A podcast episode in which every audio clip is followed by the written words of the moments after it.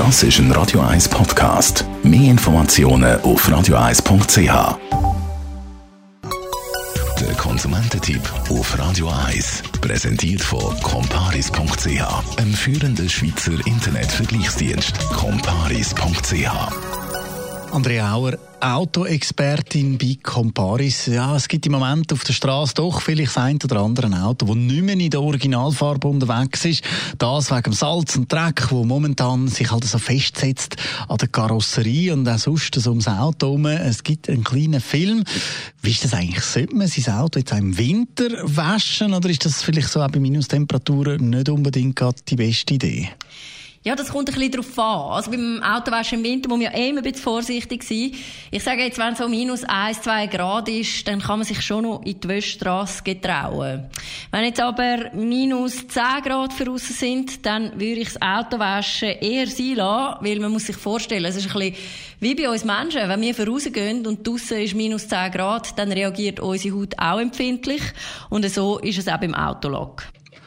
Und wo sollte man das am besten machen? Also ich tue da mal mit einem Schwamm gerade auf dem Garagenplatz.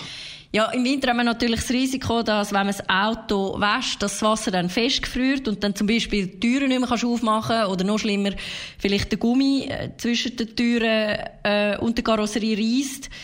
Das passiert vor allem dann, wenn man das Auto außen wäscht und man gar nicht genug Zeit hat zum Trocknen. Darum würde ich im Winter wirklich empfehlen, wenn Auto waschen, dann unbedingt in der Wäschstrasse. Jetzt, wenn man so in die Wäschstrasse geht, da gibt es ja so diverse Programme. Welches wählt man da am besten? Ja, also wenn du in die Wäschstrasse gehst, dann gilt eigentlich Sommer wie Winter, Basisprogramm.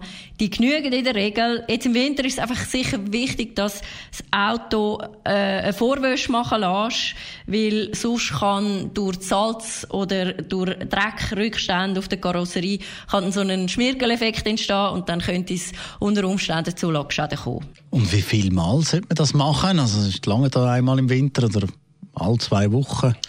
Ja, ich sag's mal so. Also, es ist sicher gut, wenn man das Auto im Winter vom Salz befreit. Es kommt jetzt aber auch immer ein bisschen darauf an, was für ein Auto du hast, weil Auto mit einem einwandfreien Lack, also neuere Fahrzeuge, der Lack wird vom Salz nicht so schnell angegriffen wie vielleicht ältere Autos, die schon Lackschäden aufweisen.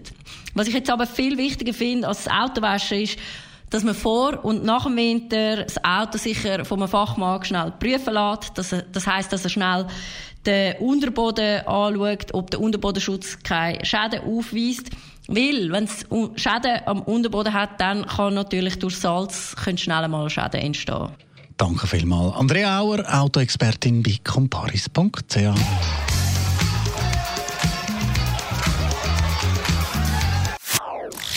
Das ist ein Radio 1 Podcast. Mehr Informationen auf radio1.ch.